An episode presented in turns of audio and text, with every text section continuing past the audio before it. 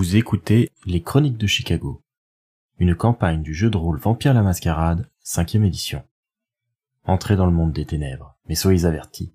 C'est un univers aussi violent qu'impitoyable, et nos joueurs y incarnent des monstres de la nuit qui pourraient être amenés à commettre de sinistres actions.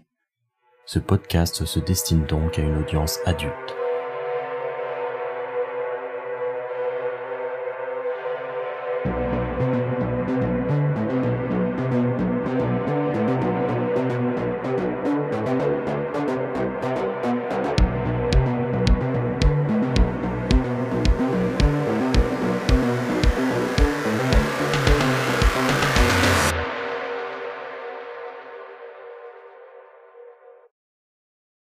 La nuit est tombée sur Chicago.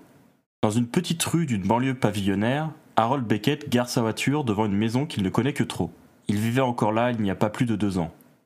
Ce soir, il a eu l'autorisation d'emmener sa fille en sortie, bien qu'il n'ait pas sa garde, et il est là pour l'emmener au cinéma, voir un film qui fait fureur depuis sa sortie, Home Alone, Maman j'ai raté l'avion. Du coup, Harold, tu t'es garé, tu sors de ta voiture et tu marches jusqu'à la porte. Et quand tu sonnes, tu entends C'est papa avant que tes pas se ruent vers la porte et que celle-ci soit ouverte. C'est Élise, ta fille, qui vient d'ouvrir. Elle a maintenant presque 14 ans, c'est une grande adolescente aux cheveux noirs et frisés avec de magnifiques yeux bleus. Elle saute à ton cou pour t'accueillir. En temps normal, elle aurait pu remarquer la froideur de ta peau du fait de ta condition euh, mort-vivante, mais pour l'occasion, tu t'es donné les couleurs de la vie, insufflant un peu du sang d'un autre dans ta chair mort-vivante pour lui donner une chaleur et une couleur plus naturelle. Je l'attrape dans mes bras et je pense qu'on sent euh, la libération de pouvoir la resserrer euh, dans mes bras après tant de temps parce que ça doit faire un long moment que je ne l'ai pas vue et, toute l'émotion, malgré ma condition de mort-vivant, euh, toute l'émotion, en tout cas je fais tous les efforts possibles pour qu'elle ressente cette émotion et je la serre très très fort en lui murmurant dans l'oreille Enfin, je te revois, je suis ravi de te revoir. T'entends une voix derrière Va mettre ton manteau et tes chaussures, Elise. Je dois parler à papa. La jeune fille s'esquive rapidement alors que Meredith, l'ex-femme d'Harold, s'avance, bras croisés. Elise lui ressemble énormément. Elle arbore la même coupe de cheveux et euh, elles ont des traits très similaires. Tu aurais quand même pu l'emmener plus tôt, il est déjà tard. Il y avait des séances cet après-midi. Oui, je suis désolé, tu, tu, sais à quel point mon travail peut m'accaparer beaucoup. Euh, je tenais à l'emmener voir ce film, je pense qu'il va lui plaire et voilà, c'est les seuls moments euh, où j'ai pu me libérer le plus vite possible. Mettons. Écoute, euh, je sais que tu m'en veux, mais au fond, tu te doutes bien que j'avais pas forcément le choix. Hein. T'étais pas vraiment euh, facile à vivre. Mais c'est important qu'on soit sur la même longueur d'onde pour Elise. Hein. Déjà, James m'a dit que tu ne buvais plus. C'est un bon point. C'est vrai, c'est vrai. J'ai tout arrêté et maintenant je me lance corps et âme dans mon travail. J'ai bien conscience qu'il faut que je fasse des efforts. Je tiens à ce qu'elle ait une bonne image de son père. Ouais. Bon, en tout cas, ne la ramène pas trop tard. Non, non, non, on regarde le film, on mange une glace et promis, je la ramène. Très bien. Élise revient, euh, elle a enfilé son blouson, euh, il fait assez froid dehors, donc euh, c'est un blouson plutôt épais. Elle a l'air ravie et vous pouvez vous rendre du coup au cinéma. La soirée passe, le film n'a pas manqué de divertir Élise et peut-être même Harold, et ils se retrouvent à nouveau ensemble dans la voiture Oh là là, euh, j'ai trop aimé comment euh, Kevin fait tout un tas de pièges pour protéger la maison. Euh. T'imagines si je me retrouvais dans la même situation Je crois pas que je pourrais inventer des trucs pareils. Hein.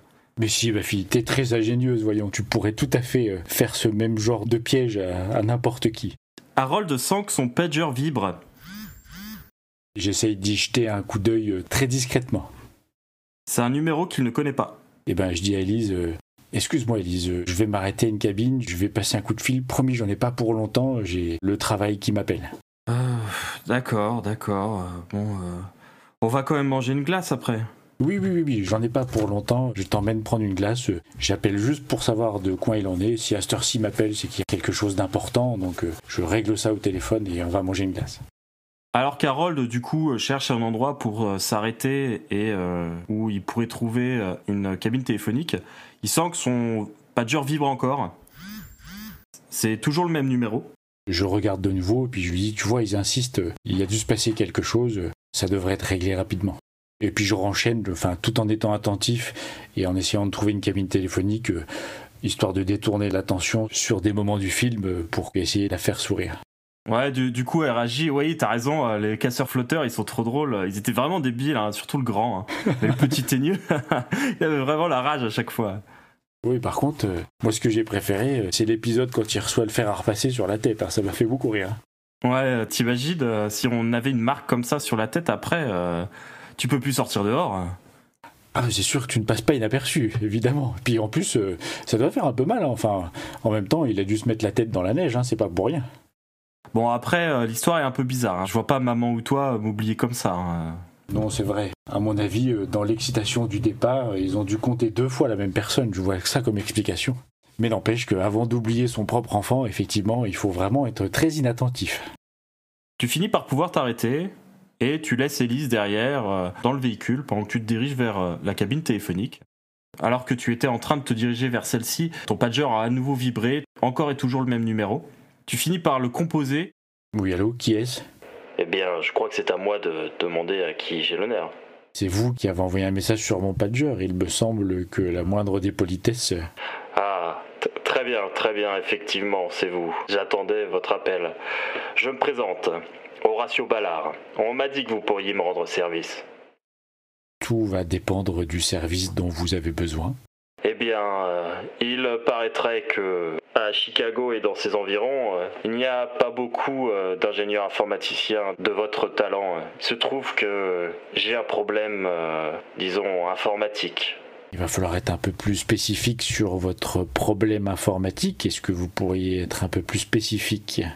Écoutez, le mieux c'est que nous en parlions autour d'un repas. Vous ne me connaissez peut-être pas, mais à Chicago, je fais un peu la pluie et le beau temps, si vous voyez ce que je veux dire. Le prince Lodin a placé toute sa confiance en moi. Aussi, si vous me rendez service, je saurai vous renvoyer l'ascenseur. Voilà une offre bien alléchante, effectivement. Donc, euh, quand est-ce que vous souhaitez que l'on se voit? Parce que là, je suis en pleine euh, occupation. Ne pourriez-vous pas vous rendre disponible tout de suite? Malheureusement, je ne suis pas seul. donc, euh, ça serait euh, imprudent de ma part de venir avec cette personne. Écoutez, débarrassez-vous de ce que vous avez à faire et euh, vous pourrez venir me retrouver au Gin and Giorgetti. Vous devez connaître, ils font de très bons steaks. Sous combien de temps voulez-vous que j'y sois? Oh, je vous fais confiance, vous n'allez pas me faire patienter très longtemps. Écoutez, je devrais pouvoir euh, arriver euh, dans moins d'une heure, je pense. Faites au mieux. Et il raccroche. Bon, bah, je retourne vers la voiture tout en, en étant préoccupé et puis euh, un petit peu euh, interrogatif sur ce coup de fil-là, en me disant, tiens, j'essaie de me souvenir euh, si j'ai déjà entendu euh, ce nom-là. En tout cas, le prince Lodin, t'en as déjà entendu parler, c'est le prince de Chicago. C'est probablement euh, le descendant le plus influent de toute la région. D'accord, ok. Donc je me dis que j'ai pas intérêt à me rater. Et ben je remonte dans la voiture. Quand tu fais ton entrée avec euh, cet air un peu euh, concerné sur le visage, elle va te regarder, euh, te scruter et dire euh, ça, ça va, papa? Oui, oui, un souci du travail euh, qu'il va falloir que je règle après qu'on ait pris un peu de temps ensemble et mangé cette glace. Je te ramènerai chez ta mère et il faudra que je retourne au bureau. D'accord. Bon, on va aller manger cette glace alors. Oui, oui, on y va. Est-ce que tu as un endroit euh, qui te ferait plaisir pour aller manger cette glace? Attends, là tu me prends au dépourvu. J'ai pas checké les glaces euh, de Chicago. Oui, je me doute. Famous euh, Ice Cream euh, Chicago. C'est ça. Bah, ils Ça. m'amusent bien, hein. moi, à chercher des trucs sur Chicago, ses alentours, etc. C'est assez marrant. Euh. tu vas pouvoir lancer un guide touristique de Gary, surtout. Un petit peu, ouais. Bon, Gary, euh, guide touristique, c'est un peu chaud hein, parce que euh, c'est pas ouf. Ah bah j'ai pas dit que c'était un gros livre, hein. ça fait un livret. Bah, c'est surtout que tout est pété, quoi. Bah il y a quand même la maison de Michael Jackson, de sa jeunesse. Oui, c'est vrai. Alors, ça a l'air bien, ça. Oui, bon, c'est un détail après. Hein. J'aime bien comme ça mettre des petits détails euh, réalistes euh, dedans, ça permet de participer à l'immersion un petit peu dans le contexte aussi. euh. Le sourire d'Élise va s'élargir, elle va dire bah, Je sais que c'est un peu loin, mais euh, moi j'aimerais bien euh, qu'on aille à Margis Candies. Écoute, tout ce qui te fera plaisir, allons-y. Effectivement, on a un peu de temps de route, mais c'est pas grave, allons-y. La voiture reprend la route, se dirigeant maintenant vers euh, la boutique de vente de glace qui se trouve dans le centre de Chicago. Effectivement, ça fait un petit détour pour Harold et il est probable qu'il arrive en retard à son rendez-vous.